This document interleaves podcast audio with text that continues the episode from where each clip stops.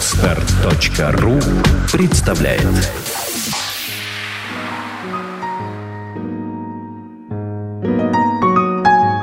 Авторский подкаст Даниила Трофимова «Мастерская жизни». Пора жить.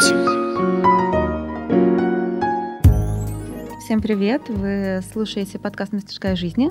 Пора жить. Меня зовут Вера Коновалова, и сегодня мы общаемся с Данилом Трофимовым. Привет. Привет, Даниил. А, слушай, а, вот пора жить, у тебя запускается сейчас новый курс, правильно я понимаю? Да, тренинг как раз пора жить. Да. Что там сможет человек приобрести для себя? То есть э, он познает себя побольше, поглубже, то есть вот э, как? Ну, э, Запросы будут очень разные у всех людей, и специально мы перед тренингом тоже просим запросы составлять, намерения. Ага, то есть конкретное намерение, то есть не просто ну, прийти да. открывшимся. Ну, вот. это тоже всегда оптимально, то есть если человек приходит э, без запроса, в любом случае э, его ждет очень много открытий. Вопрос только в том, что если человек идет с целью, с какой-то с намерением, то это намерение может быть реализовано посредством этих упражнений и техник быстрее.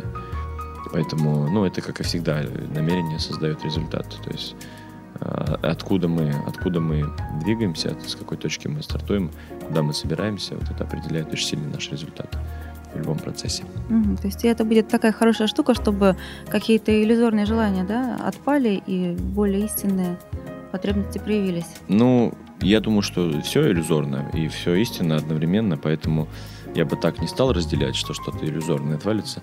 Просто любой человек может сам создавать для себя картину своих целей и даже ценностей. И как раз в этом и заключается курс, что мы берем старые иллюзии, устаревшие, ну, это ограничивающие убеждения, да, вынимаем их, проживаем их страхи, эти отпускаем и берем новые, вкусные, которые человек хочет, и их интегрируем в жизнь. По большому счету вот и все. То есть это изменение убежденческого слоя, слоя ценностей, слоя, слоя идентичности, ну вот, э, который впоследствии реализуется уже в результатах человека, в его жизни. Но это известная история с пирамид логических уровней, где уровень идентичности, ценности, убеждений — это уровень быть, уровень способностей и действий — это уровень делать, и уровень окружения результатов — это уровень иметь. Быть, делать, иметь. То есть мы работаем с категорией быть в тренинге. Угу.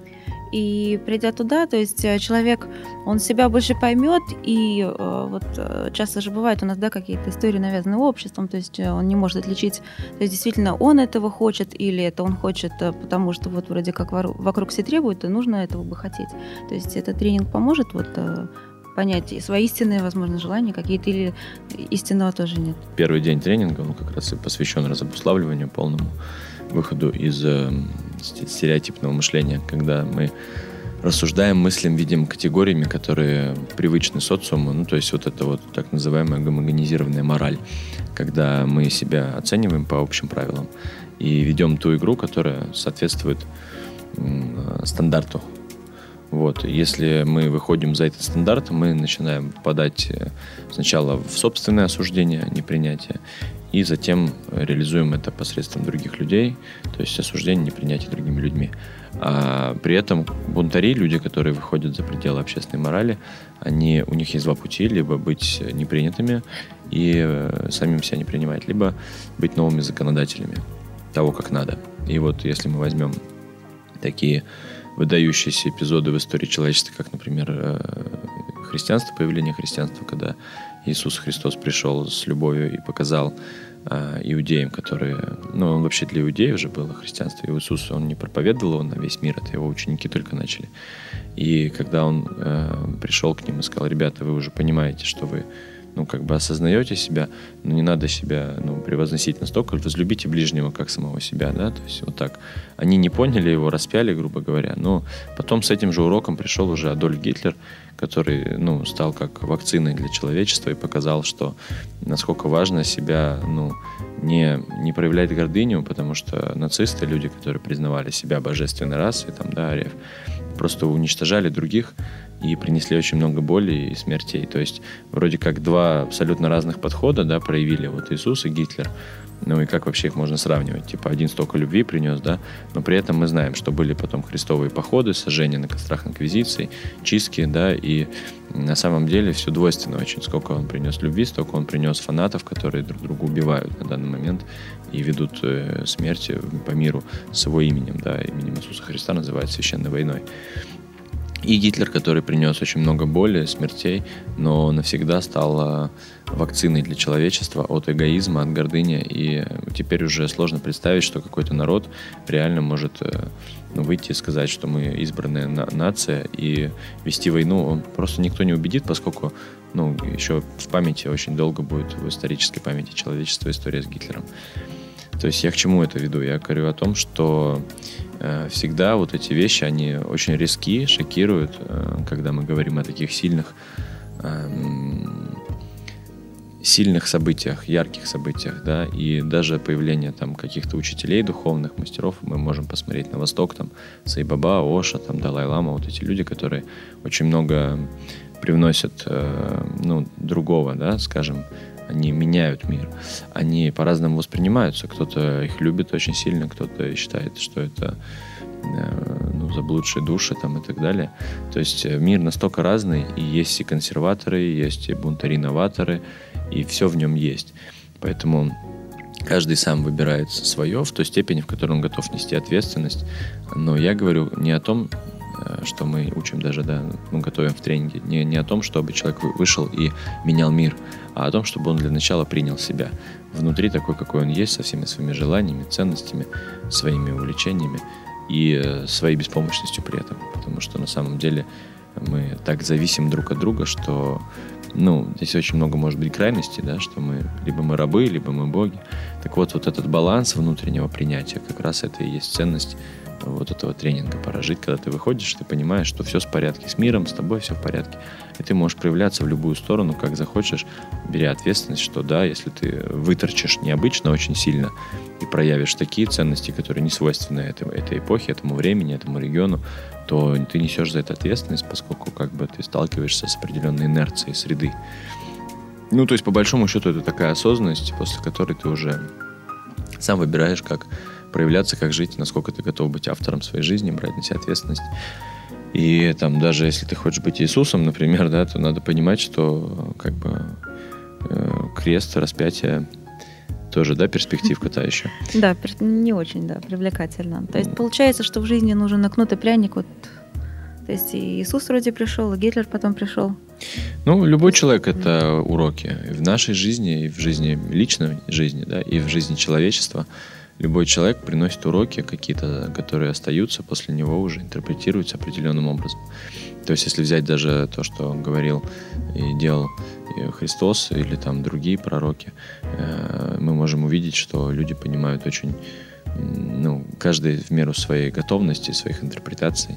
То есть, если взять разные религии, просто сравнить их поверхность, периферию, они абсолютно разные. Если смотреть их глубину, то они вообще про одно – и люди настолько как бы понимают глубину, насколько готовы идти туда. Если, если, если действительно следовать христианскому пути там, или мусульманскому, или буддизму, то в глубине ты найдешь то же самое, ну, как бы о чем говорит любой учитель, пророк. Но внешне эти картинки кажутся абсолютно разными вот, являясь, по сути, уже на данный момент эгрегорами просто там, или информационными образованиями, или там еще говорят транснациональными анклавами, которые управляют просто людьми. Вот. Но если идти прямо вот, э, ну, как бы буквально читать просто то, что оставил учитель, да, тот человек, который прожил этот опыт, ты можешь быть спровоцированным этим учением на собственную истину, на собственное духовное переживание, на собственный религиозный опыт даже. Это такая вещь, которая невыгодна религиям, по большому счету, и церквям как институтам, потому что э, тогда зачем, если каждый человек может сам переживать свой духовный опыт, свой религиозный опыт, свою истину, то зачем тогда церкви? А это большой бизнес. Понятно, что... Я говорю сейчас не только про христианские, я говорю про все религиозные конфессии, про все организации, которые живут этим, которые зарабатывают на этом. Когда человек проживает свое, ему уже не нужны э, посредники – он уже сам может, э, но он, он и есть уже на самом деле. Мы все включены в, это, в эту систему, функциональную систему под названием человечество, мироздание. И мы в постоянном контакте. Просто пока мы верим, что нам нужны какие-то ритуалы, какие-то формы, они нам нужны.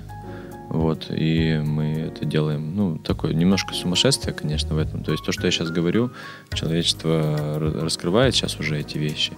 И там, я думаю, что в ближайшие 100-200 лет мы будем видеть рассвет очень такой осознанности на планете, потому что мы вышли уже из животной обусловленности, сильно вышли. Мы ну, достаточно сильно уже проявлены здесь технологически. То есть за последний там век э, частота смены технологий превысила ну, в истории такого не было никогда еще. То есть, если наши прадеды пользовались лопатами, их отцы пользовались лопатами, их отцы пользовались лопатами, и их дети пользовались лопатами, то есть технология информационная оставалась одна и та же на протяжении нескольких поколений. То сейчас за одно поколение обновляются технологии многократно. То есть я уже застал ламповые приемники, транзисторные приемники, компьютеры, интернет, спутниковые сотовые телефоны. И э, технологии ускоряются все больше, что приводит к глобальному, в глобальном смысле к смене логики социального поведения. То есть э, человечество действительно трансформируется в целом, в планетарном масштабе. И я думаю, что в ближайшие, наверное, 2-3 поколения нас ждет э, вообще фантастическое переустройство мира вот, и те вещи, которые, ну, говорил Иисус, говорил Моисей, Мухаммад, э, Будда, все эти вещи, они будут поняты людьми уже по-новому. То есть это, ну, такое, скажем, другая глубина духовного развития, пробуждение. Что такое эволюция? Это же тоже пробуждение духа через материю, усложнение физической формы для еще большего осознания себя. И такой мощный мозг, как у нас сейчас, у живых существ еще не был. То есть это обезьяны, там кто у нас там ближайший? Дельфины, да? Угу. Ну, дельфины, вот. да, они считаются, что ну, они поумнее рас... человека будут. Ну, это, ну, как бы, тоже вопрос такой оценки, чем мерить, какой линейкой. Просто способность осознавать себя у человека феноменальная. И нам в этом смысле очень повезло проявляться здесь людьми. Ну вот, а не, не обезьянками, там, не камнями какими-нибудь, да, представляешь? Мы можем себя осознать. Такая вот сейчас э, у нас удача большая. Но мир, да, на самом деле он невероятно интересно меняется, то есть и вот эти все технологии. То есть сейчас уже доходит до такой степени, что а, дети приходят в школу маленькие и говорят, что я не хочу учиться писать, потому что вот у меня есть iPad, я умею уже на нем а, печатать, и, и все понятно. То есть зачем, зачем вы меня учите писать? Да, глобальная смена логики социального поведения. Да, то есть многие этого пугаются, там учителя говорят, боже мой, вот у вас э, сын там не очень Куда растет. катится он, мир. Да, вообще просто страсти какие. Вот, а, а сын вот этот вот, он действительно не понимает, то есть а зачем мне писать, вот я уже напечатал все, то есть как бы его спросили, а вот тебе понадобится написать, что ты будешь делать? Я говорю, мне не понадобится, у меня iPad всегда с собой. Ну, э, на самом деле еще инерция есть, пока она есть, консерватизм есть, а оно не так быстро все происходит. Я думаю, что как раз... Ну, нас еще ждет много чего удивительного, это однозначно, потому что я смотрю просто на своего дедушку, который сейчас использует социальные сети, компьютеры, ноутбуки, сотовые телефоны, который э, проживал, извините меня, еще он застал блокаду. Ну, то есть человек, который э, не то что сотовые телефоны, там, по-моему, телевизоров-то не было ни у кого. То есть, ну, просто э, бомбили как бы фашисты, ну, еще застал вот то, что я говорил про Гитлера, то, что для нас уже история, для него это детство. Вот. И этот человек застал период такой, такого изменения мира, когда он может зайти с телефона, который у него в кармане лежит, получить доступ к информации во всем мире. Вот. И какие открытия нас ждут, учитывая, что этот процесс ускоряется. Не просто качественно меняются технологии, а как бы еще и ускорение есть этих изменений. То есть, если раньше там раз в 7 лет, раз в 8 лет менялась да, технология, сейчас там раз в 3 года, э, со временем, ну, я думаю, там, к моей старости это будет вообще там, э, ты просыпаешься утром одни технологии, вечером ложишься уже, уже другие открытия, другие вещи совсем.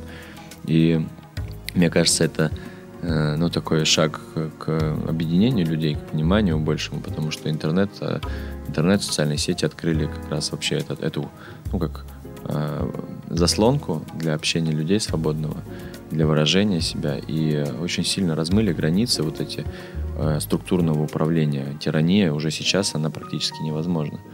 Но если мы говорим про современное общество, про эти технологии, мы уже видим, что общество, ну, общество реагирует. И, ну, мы говорим про власть социальную в данном случае. Вот. И если представить через 20-30 лет картину, когда каждый может общаться с каждым, то здесь уже вопрос вообще организации управления. Возможно, все это уйдет в интернет. Потому что хороший программист может полный департамент административный описать формулами, какими-нибудь скриптами. И это все будет выполняться в электронном виде. И не нужно такое количество административных э, чиновников, управленцев.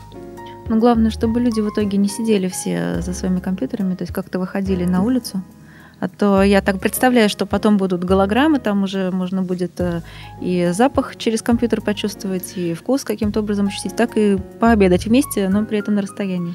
Ну, а ты знаешь, если мы возьмем, э, если мы придумаем способ э, моделирования пяти органов чувств, вот этих вот основных, да, ВАКОК, визуально-аудиальные, кинестетические, олфакторные, густоторные каналы – если мы научимся моделировать, то я не вижу никакой разницы. И ты не отличишь э, обед, который ты делаешь физически, и обед, который ты делаешь, ну, не знаю, там не обед, а общение. Мы же сейчас сидим с тобой в студии, друг друга видим, друг друга слышим. И если мы бы смогли проживать то же самое, не являясь, не находясь физически здесь, мы бы не заметили разницы. Более того, можешь ли ты сейчас со стопроцентной уверенностью сказать, что это не, не симулятор? Ну, кажется, что могу. Ну, типа привычно так мыслить, да. По большому счету, это вот как раз дзенская притча, там тоже есть, да, что э, я не помню дословно, но что-то вроде я проснулся, и мне снилось, что я был бабочкой. Вот я теперь не понимаю, кто я. Э, император, которому снится, что он бабочка, или бабочка, которой снится, что он император граница между тем, что реально, что нереально, и вообще корректно ли говорить, что что-то более реально, чем другое, это наше тоже представление всего лишь. И очень сильно в процессе разобуславливания вот ты можешь отодвинуться от этих границ, рамок и увидеть, что иллюзорно все. И наше здесь нахождение, как сейчас э, квантовая физика объясняет, что э, ну, э, мы же не можем, ученые до сих пор не могут скрыть кварки, то есть это как, как бы самая маленькая частичка, которую не, не понять. И квантовая физика э, говорит о том, что частицы могут себя вести как волны и как материя. И э, зависит это от наблюдающего. То есть насколько мы определяем своим ожиданием вообще реальность мира. И по фактически второй момент, что мы даже молекулярно мы поменялись за 10 лет полностью, ни одного атома не осталось тебе, который был свидетелем твоего рождения. То есть ты абсолютно пересобранный человек. Вопрос, кто ты тогда? Ну, то есть материя другая уже. И получается, что ты всего лишь информация. Ну, или там не всего лишь, а просто информация. Набор, определенный алгоритм сбора этой информации. Вот такой вот, да, и ты к этому привыкаешь, у тебя есть ощущение памяти, что как бы я вот такой была и такой буду, это в будущее. На самом деле это мгновенная сборка вселенной каждый раз. И сборка информации вот в таком вот виде, в таком вот пространстве. То есть это, ну, насколько это реально. Если мы сможем симулировать это, мы просто фокус внимания перенесем в другую реальность и все. По большому счету так и есть. Что такое рождение? Перенос фокуса внимания, смерть, перенос фокуса внимания опять. То есть мы зацеплены сейчас за себя здесь, считаем, что это физическое тело, оно реально. Это жизнь, она реальна. Но когда мы умираем, а смерть она именно для этого. Растождествление. Мы отпускаем сначала эмоциональные зацепки, там, друзей, дружбу, э, там, отношения, может быть, молодость, энергию, деньги. Но потом мы начинаем физически отпускать уже здоровье. И последний шаг мы отпускаем вообще э, эту реальность. Мы выходим своим вниманием из этой реальности, растождествляемся, ну, по-разному. Кто-то говорит в психодел, кто-то говорит в жизнь после смерти. Ну, то есть, иными словами, мы, мы переносимся из, этой, из этого симуляции, симулятора в другое какое-то пространство. Но здесь мы точно прекращаем торчать, ну, как бы физически. Это неизвестно насчет переноса, но как бы факт в том, что отсюда мы выходим. Насколько это реально, насколько это по-настоящему. То есть сама личность, получается, тоже, в принципе, иллюзия некая? Ну да, это типа твое представление, что ты ты такое, ты зацеплен за это, тебя оскорбли, оскорбит, если твою личность там, обза... Ну, то есть это же тоже маразм. Ты, ты же понимаешь, что все мы умрем, да, и, ну, физически. Тела эти покинем, но почему-то именно привязку к этому телу мы воспринимаем очень болезненно. Если именно эту куклу обзывают, например, мы можем обидеться, да. Ну, то есть это как раз и вот и есть принцип пустотности, что не, нет у тебя. Ты и то, что ты думаешь, есть ты. То есть ты поверил, что вот ты вот это. А на самом деле это просто алгоритм выполняемой э, Вселенной. Ну, вот таким вот образом. Торчишь сейчас здесь, твое внимание собрано здесь. Тантра, например, помогает э, с человеком, э, с другим, э, растождествиться и почувствовать себя вдвоем. Ну, как бы в единстве двух. Есть э, групповые практики духовные, которые помогают вообще выйти из тела и увидеть себя в единстве с миром и понять иллюзорность вообще представления о том, что ты ограниченный человек, ограниченное существо. А что это вот дает? Какую пользу человеку после этого, то есть после вот этих ощущений новых? Да, тут вообще вопрос пользы, корректно ли его ставить, потому что польза это тоже вопрос, возникающий именно с позиции вот элемента этой системы. Когда ты осознаешь себя целой функциональной системой, в которой вложен этот элемент, то у тебя уже не стоит вопрос пользы для этого элемента. Ну, разве что, может быть, больше гармонизация с этой системой. Ну, то есть, если ты себя ощущаешь рукой, то какая польза для руки осознать себя организмом? Да никакой, я думаю. Ну да, она также и живет, хорошо. и, ну, как бы да, и так же и живет. Но ты, как а, более осознанное существо, начинаешь себя осознавать э, большим более объемлющим, скажем, и тебе спокойнее, гармоничнее, ты уже понимаешь, что все, все оптимально всегда для тебя. То есть все события личности. проще, да, воспринимать, получается? Ну, для как-то? физической жизни, да, ты просто, как бы сказать, более ну, больше гармонии, наверное, счастья в этом смысле. Ну, счастье не такого восторженного, дикого, да. Счастье скорее как духовной радости за то, что все уже единое, все в порядке уже. Вот. Ну и вот э, больше смелости, что ли, может быть, такой тотальности в жизни, потому что ты уже не боишься проявляться, понимая, что ты не можешь сделать ничего плохого. Ну, что бы ты ни сделал, если там оденешь ты сегодня там красную куртку или черную, вселенная не умрет от этого. Вот, и все оптимально всегда было и есть. Это дает ну, определенную степень свободы, внутреннего принятия такого самого себя, прощения себя за все. Ну, свобода это такая достаточно глобальная тема, в принципе. А что это? То есть многие люди как-то они считают, что вот они родились, они уже от рождения совершенно таки не свободны, то есть их уже ограничивают со всех сторон. Или это их личные глюки? Ну и так, и так. Действительно, мы не свободны физически, мы же ограничены телом. Знаешь, Бог, который посажен э, в клетку, ну, как бы своего тела. То есть это буквально так, душа это ну, как бы, если брать концепцию души или концепцию сознания, мы, когда отождествляемся с чем-то, мы себя ограничиваем сразу, проявляя рамки, что это не мы, а это мы. И мы ограничиваем себя очень сильно, когда мы выстраиваем рамку, что все, что за пределами нашей кожи, это не мы. А все, что, ну, как бы... То есть, он, представь, какая-то иллюзорная эта граница. Всего лишь определяется кожей. То есть мы себе поставили, что за пределами кожи не мы. Все, что внутри кожи, мы. И вот мы себя так ограничили сами. А на самом деле детишки маленькие, они еще не знают этих границ. Они когда приходят, они все трогают, и у них есть э, размытая физическая граница. То есть э, стол я, кот я, и только обнаруживая, что оно проявляется по-разному, и взрослые помогают ему выстраивать границу, показывать, что это стол, это стул, это ты, это не ты. Ну, выстраивают эту, разоб, ну, обус, вернее, обуславливают как раз, да, выстраивают границы человеку. И его сознание начинает собираться как раз в границах того, что, с чем он себя отождествляет. То есть сужается так конкретно, да, вот ну, в теле? Типа, типа того. Это и есть э, личностный рост, когда ты развиваешься, исходя из того, что ты ограничен, что ты отделен. А духовный, как я понимаю, настоящий рост или рост осознанности, это именно осознавание иллюзии этой границы.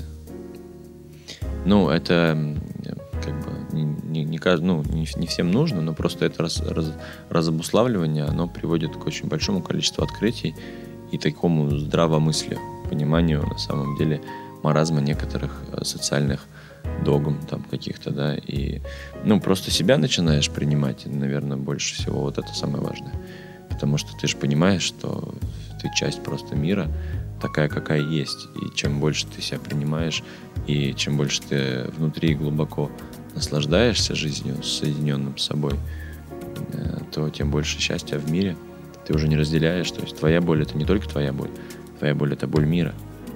И твоя радость это тоже радость мира. И получается, что ты уже как бы, когда что-то чувствуешь, проживаешь, ты вкладываешь всегда, хочешь ты этого или нет, ты всегда приносишь свой вклад в мир. Вот такая вот история. То есть получается, что все одно, по сути.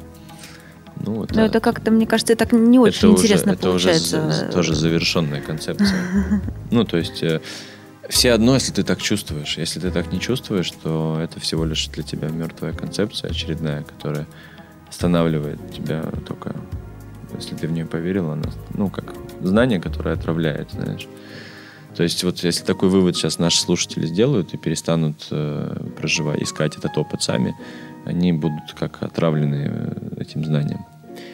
Ну, мертвый будет поиск. а это даже не о поиске снаружи. Просто это о том, что это ценно, когда это опыт твой. Когда ты знаешь, что это такое в ощущениях, и ты понимаешь это. И то, это как опыт может быть воспоминанием, а может быть просто опытом проживания постоянным. И вот в моем случае это опыт воспоминания. То есть у меня несколько было вспышек таких в жизни, озарений, э, ликований, пробуждения, просветления, не знаю, как сказать. Когда я действительно ощущал единство с миром полное. Э, Не, не, не в смысле концепции, не, не, не знал об этом, не был осведомлен, а чувствовал. Чувствовал, э, даже не чувствовал, осознавал себя везде. А чем были вызваны эти сп- вспышки? Практиками. Практиками? Да. Ну, то есть я осознавался не просто везде, но и всегда. То есть это такое, такое открытие, которое, с одной стороны, очень грандиозно, когда ты понимаешь, что ты — это каждый человек, который живет на в этом мире. И живое существо, и неживое существо, и планета, и во всех измерениях, во всех временах. И ты проживаешь опыт эволюции, опыт исторического развития. То есть от каменный век, ацтеки, там все это и будущее, и опыт Атлантиды, и все. И это все сразу доступно сознанию, вселенскому Wi-Fi вот этому. И когда ты фокус внимания выносишь из своего тела в это, ну, как бы, в, это, в эту осознанность, вот ты проживаешь этот опыт. Он, конечно, трансформирует очень сильно э, жизнь, но возвращаешься в привычное состояние, в зацепку за личность. И работают здесь опять те же самые механизмы, эмоциональные привязки, там, физические. Ну, все так же, оно никуда не девается. Э, Жизнь, она продолжает э, разворачиваться в иллюзии времени, и ты в ней проявляешься, так или иначе искажая вот эту истину, чистую чистоту, внося дисбаланс своими проявлениями. То есть ты ну, как попытаешься поправить, а как слон посудной лавки, ну, приносишь столько же пользы, сколько и вреда. То есть никакой нет вот здесь гарантии, что мы пользу сейчас приносим. Ну, как и Иисус, да, который пришел с учением о любви, и с его именем там, в Европе сжигали, ру- вырубали людей просто с этими крестовыми походами. Там миллионы людей погибло, да. То есть все очень двойственно, и нужно принять э, бессмысленность как бы каких-либо попыток что-то исправить, потому что оно уже в порядке. И вот как раз, когда медитацию совершаешь, останавливаешься внутри, соединяешься с собой, до полной пустоты доходишь, ты понимаешь, что весь мир сейчас, ну, как бы вокруг тебя, внутри тебя все соединилось. Но ты начинаешь как-то проявляться и опять вносишь движение жизни. И возникает сама жизнь, возникает эта игра под названием «Жизнь». По большому счету как-то вот так. Но вот э, желание человека раскрыть в себе уникальность некую, то есть вот почувствовать себя чем-то таким особенным, то есть это тоже нужно. Гордыня. Никуда не денешься. Ну, то есть это просто абсолютно естественная вещь, которая есть. Это вот эгоизм в человеке. Да? Быть э, другим, быть не таким. Вот. Это достаточно, я уже писал заметку такую, что это очень обыкновенно стремиться быть необыкновенным. И это очень необыкновенно принять свою обыкновенность. И когда ты не стремишься быть необыкновенным, а ты принимаешь просто себя, вот какой я есть, и отпускаешь зацепки за необыкновенность, вот как раз тут начинает разыгрываться вся уникальность. Потому что ты уже, ну, когда ты хочешь быть необыкновенным, ты это делаешь из насилия над собой. Если ты сейчас, ну, чувствуешь себя таким обыкновенным. Это тоже иллюзия, потому что мы все необыкновенные уже изначально. И стоит только сдаться себе, вот как раз это то, о чем я говорил, принять себя. Как ты обнаружишь свою необыкновенность. Просто она в том, ну, мы как бы, когда стремимся быть необыкновенными, мы обычно говорим о каких-то уникальных, классных штуках. Ну, типа, Способности, может быть, ну да, способности э, проявления, ну, за которые нам скажут, о, какой ты клевый чувак. А если мы говорим о тени этой истории, что мы проявляем что-то не такое, как у других, то это, не, это, это гений, который, который еще и сумасшедший. Или это Иисус, который принес любовь, и с именем которого совершались казни и смерти в Европе, да? Или это Гитлер, который тоже был достаточно уникальным человеком, который принес очень много боли и смертей, но который стал глобальной прививкой для человечества от эгоизма. И когда мы говорим про принятие себя, это означает принять свою тень. Прежде всего, потому что принять то, что обществом одобряется, легко. Мы сами в себе это одобряем. А принять свои желания, свои интересы, свои влечения, свои мысли, которые идут в разрез с общественной моралью, но которые составляют суть нашей уникальности. То есть это уже страшно? Обычно да. И поэтому люди не идут в уникальность. Потому что они себя не принимают, свою тень. Осуждают, и они боятся тотально проявляться. Но когда ты согласился с собой, что да, в тебе вот эти грани есть, вот эти грани есть, и вот эти даже тоже есть, хотя их никто не принимает вокруг, но я их принимаю, раз они во мне есть. Я несу за это ответственность, за эту часть Вселенной, принять ее. Я ее принимаю. И начинаю просто жить, проявляя вот эту вот специфическую свою природу. Вот она и уникальность открывается сразу. Если она приносит так называемые негативные последствия окружения, то все равно проявляться. Вот я есть такой, и я пошел проявляться. Ну, намерение вопрос, наверное. Видишь, мы никогда не можем знать заранее, какие последствия будет иметь наше влияние. Никогда. Даже, еще раз повторюсь, Иисус, который только о любви был.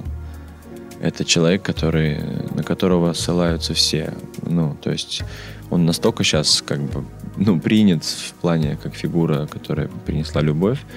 То есть э, взять даже в христианстве он вообще там как бы Богом считается. В исламе э, имя Иисуса Христа упоминается больше, чем имя пророка Мухаммеда в Коране. И целые главы есть про Марьям, про его маму, про самого Христа, который является по исламской традиции пророком. Ну, таким же, как Моисей, как Мухаммад, миром всем, да. И в буддизме тоже, если взять там э, восточный мистицизм, даже взять там Оша, например, он все время ссылался на Иисуса. То есть это человек, который супер принят, да, такими там фигурами и концепциями основными мировыми. Но сколько в мире он было с его именем, с этой интерпретацией, да, сколько он дал возможности людям делить себя на тех, кто правильно э, духовно растет и неправильно сколько людей неправильно его поняли. И мы никогда не можем знать, какие последствия принесет наш вклад. Как и Иисус, он, ну, он даже, ну, даже глубже пошел, он даже сказал, люди, я за вас отмучился. Я за вас отмучился, вам не надо. Он даже, даже чувство вины помог людям. Ну, если вы идете за мной, то поверьте, все, я за вас, ну, как бы вину эту отстрадал. И даже здесь он принес облегчение, даже своей смертью. И даже там он сказал, я и там договорился, Господь, там, не, не ругай их, там, да, прими, они не ведают, что творят. Я и там договорился за вас. Ну, то есть, насколько он людей оправдал, простил, снял вину с людей. Но, несмотря на это, все равно какие вихри потом были, да, в истории с крестовыми походами. Поэтому никогда мы не можем знать заранее, что принесет наш вклад. А вот намерение, когда мы, ну, это единственное, почему мы можем, как мы можем управлять, это намерением. То есть я из какого намерения исхожу? Из любви или из, не, не из любви? Если из любви, то ну, я чист сам собой, перед собой. Потому что результаты, они, ну, как бы понятно, в моей жизни могут быть, а еще, ну, определяемы мной. А когда я уйду отсюда, то тот вклад, который я сделал, он может быть трансформирован людьми совершенно по-другому. Как э, произошло, я уже говорю, с, с огромным количеством людей. То есть совсем не то, что хотел. Ну, может быть, э, вообще такой вопрос не стоит, что там хотел, не хотел. Я говорю, вот Иисус хотел он или нет, чтобы с его именем сжигали женщин, там, которые обладали определенными способностями экстрасенсорными. Сейчас у нас передача есть по телевизору «Битва экстрасенсов». И это в почете. Люди на тренинги к ним ходят. А в Европе сжигали таких людей. Ну, люди все время меняются, ценности же, культурные убеждения, это называется как раз э, рамка морали и культуры. Если взять там, например, Древнюю Грецию, мы увидим, что там было абсолютно приемлемо мужчинами э, заниматься друг с другом сексом, быть любовниками. У Александра Македонского были, были отношения с мужчиной, был любовник, и это э, было нормально. Сейчас в обществе совсем другие принципы, другие ценности, и э, гомосексуализм осуждается и глубоко порицается обществом. Вот. Ну, то есть это... Я не говорю сейчас, что хорошо и что плохо. Ну, даже потому, что это невозможно сказать заранее. Потому что через сто лет может все быть в обществе по-другому. И то, что сейчас нам кажется, что это точно хорошо, абсолютно точно так надо, через сто лет мы можем думать совсем по-другому. И в истории таких уроков очень много, э, таких трансформаций убеждений социальных. Поэтому как, как это будет трансформировано, все это большой вопрос. Если бы Гитлер одержал все-таки победу в своей идее, то мы бы сейчас жили, считая, что это хорошо, нам бы объяснили это. И мы бы были уверены, что все правильно он поступил. Но он не держал, и поэтому система инерция завернула обратно его влияние и осудила его. Ну вот все. То ну, есть угу. просто физика, я не знаю, там, ну, ну как работа с маятниками. Вот. Часть системы функциональной решила как бы поменять систему. И у всегда в более объемлющей системе есть силы, которые возвращают систему, инерционные силы, в обратное состояние. И навсегда как бы остается в этой системе урок об этом опыте, и она уже становится опытнее на эту часть вариантов. Ну, то есть это вообще настолько простая вещь, тут, ну, физика, я не знаю. Ну да, и также от предприятия, конечно, сильно зависит, потому что, например, тот же Петр Первый, который э, творил немало всего странного и не, даже пугающего, то есть там тоже и убивал людей угу. сер- серьезно совершенно. Вот при этом его люди, наоборот, многие уважают и да. считают, что он великий, потрясающий человек, гений и просто приносящий mm свободу и счастье. Так всегда. С Александром Македонским та же самая история, если мы посмотрим на Восток, его там, если в Греции он вообще герой и молодец, то на Востоке это какой-то урод, который пришел и кучу людей убил, насадил свои порядки. Все очень двойственно. И надо просто...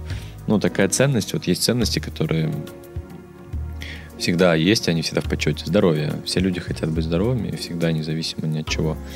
Ценность, э, там, честность, например, да, она всегда на пользу, потому что честность задает, э, ну, как бы... Вообще, это, кстати, принцип здоровья это честность основной. То есть э, соединение всех клеток и передача э, верного информационного эквивалента друг другу, как сигнала. То же самое, когда мы говорим о человечестве, мы как система сейчас больны ложью, ну, человечества. И из-за этого у нас, ну, как бы в, в пространстве в этой системе войны, там вот эти всякие штуки, недоверие друг к другу. Войны тоже от недоверия, страхи. Потому что, ну, нету тотальной честности. Вот если сесть, как раз я недавно практиковал молчание такое, садишься на час, на два, полная тишина, молчание, и вот приходишь к внутренней честности сначала. Когда ты думаешь, чувствуешь, проявляешься в одном ключе. То есть, что думаешь, что говоришь, а думаешь то, что чувствуешь. Ну и вот это все соединено. И так каждый человек друг с другим общается. И тогда люди корректные друг с другом, у них не возникает э, непринятия. То есть изначально все ясно, прояснено. И в этой честности уже совсем ну, другое общение разворачивается. То есть мне кажется, как раз это вот э, путь, путь человечества сейчас, это такое разобуславливание старых догм, вывод в честность, потому что для начала неплохо бы с собой договориться. Вот я тут недавно опрос проводил в социальной сети. Э, там, ну, кто смотрит порнуху? Порнуху, да? Порнографию. Угу. И э, 90% людей, там, мужчин и женщин, смотрят порнографию. Когда в зале спрашиваешь, поднимает там пара-тройка фриков в руки. То есть э, то же самое про вопрос про наркотики. Я собрал там и выяснилось, что больше половины людей употребляла наркотики. В зале спрашиваешь живом, где люди сидят, опять 2-3 человека. Ну, боятся реакции. Да, люди действительно боятся быть честными и страх непринятия. Ну, то есть очень много. Мы еще в самом начале, мне кажется, вообще цивилизации. Вроде как уже много тысяч лет, но если смотришь там на историю 2000 лет назад, там рабство, вот эти все, ну, даже не так давно все было. Еще в Америке сегрегация в прошлом веке только была отменена. То есть мы еще настолько как бы, ну, только в зарождении вообще своей себя. Нас еще ждет много очень кризисов, и я думаю, что ближайшее, что это технократический кризис, который покажет нам, э, ну, как бы, иллюзорность. Ну, мы как раковая клетка сейчас поступаем относительно Земли. То есть мы считаем, что мы пуп Земли, как бы, да, вообще человечество, и насилуем планету. В буквальном смысле насилуем экологически. То есть мы явно не в ладу с биосферой живем. Мы загаживаем природу, загаживаем систему, в которой больше, более объемлющая для нас функциональна. Мы часть эволюционного процесса, не наоборот. И мы загаживаем ее еще больше. То есть понятно, что это все тоже оптимально, но мы сами создаем либо рай, либо ад себе. И когда у нас заканчиваются ресурсы, когда нас уже там 7 миллиардов, когда уже куча людей в мире сейчас голодает реально, мы просто не знаем этого. Мы живем в своем мирке, в социуме в России сейчас, да. Мы не знаем, что там а, пятая часть населения вообще мира испытывает проблемы даже с пресной водой уже. То есть реально мы ведем себя в кризис, который, который нам, очень, нам очень сильно покажет, э, ну как кризис с Гитлером тоже был, да, который нам через боль человечество объединит и покажет, что можно жить по-другому в любви. Это абсолютно естественная вещь, это вся, все личности проходят. Когда человек про, в него обрушиваются иллюзии, он становится глубже, он становится больше собой, он становится больше в любви. Поэтому это абсолютно процесс исторический. Это то же самое, что биография одного человека. Развитие через кризисы, через боль любовь. И это, ну, этапы просто. То, что мы сейчас видим, ну, меня вдохновляет время, потому что время перемен. И оно постоянно. И, это, и чем больше, чем дальше, тем больше частота обновлений всего, технологий, мышления. Ну, вроде все то же самое, то есть ничего нового-то нет. Все синтез, синтез того, что есть, потому что все же одновременно есть, все вечное, но и одновременно. Но в иллюзии времени мы снова и снова возвращаемся к этим урокам под разным соусом. И взрослеем. То есть если взять сейчас цивилизацию, сейчас человечество взять, и, там, не знаю, пять тысяч лет назад фараонскую архаику, это вообще совершенно другой уровень осознанности. Люди, которые сейчас живут, это уровень фараонов тех, тех лет. И нам очень круто повезло, на самом деле, здесь сейчас осознаваться. Мое мнение такое. Да. И на этой очень оптимистичной ноте, я думаю, мы можем закончить наш сегодняшний разговор. Спасибо тебе за такие глубокие мысли. Я думаю, что все наши слушатели еще долгое количество времени пробудут э, в размышлениях и, возможно, как-то приблизиться к честности с собой. Ну, я бы сказал, что тут размышлять-то, все и так понятно. Живите просто полный полной жизнью, проявляйтесь тотально, радуйтесь жизни. То есть любой путь, он завершается искренним пониманием, что все как понятно, так и непонятно, поэтому можно сразу жить. Вот сейчас, прям после жить этого. Жить и не париться, да? Да, ну потому что смысл какой париться, чтобы потом понять, что можно не париться. Можно сразу не париться. Так что я желаю всем дышать полной грудью, жить, проявляя свою уникальность тотально, но при этом помнить о том, что везде, везде мы, везде одно, везде одна система, человечество, и э, когда ты делаешь больно другому, ты больно, больно делаешь сам себе, и это всегда возвращается, поэтому лучше исходить из любви, приносить э, людям радость, давать людям любовь, и наслаждаться этим отражением, потому что Вселенная и вот эта система, она возвращает всегда Э, все многократно усилено. Поэтому, если хочешь купаться в любви, давай любовь в мир. А давайте будем давать любовь. Спасибо тебе большое, Даниил. Спасибо большое. Да, было очень интересно пообщаться. И меня зовут Вера Коновалова. Это была мастерская жизни «Пора жить». Да, и Данил Трофимов. Спасибо вам, дорогие друзья. До новых встреч. Всего Прощаемся доброго. Пока-пока. Сделано на podster.ru Скачать другие выпуски подкаста вы можете на podster.ru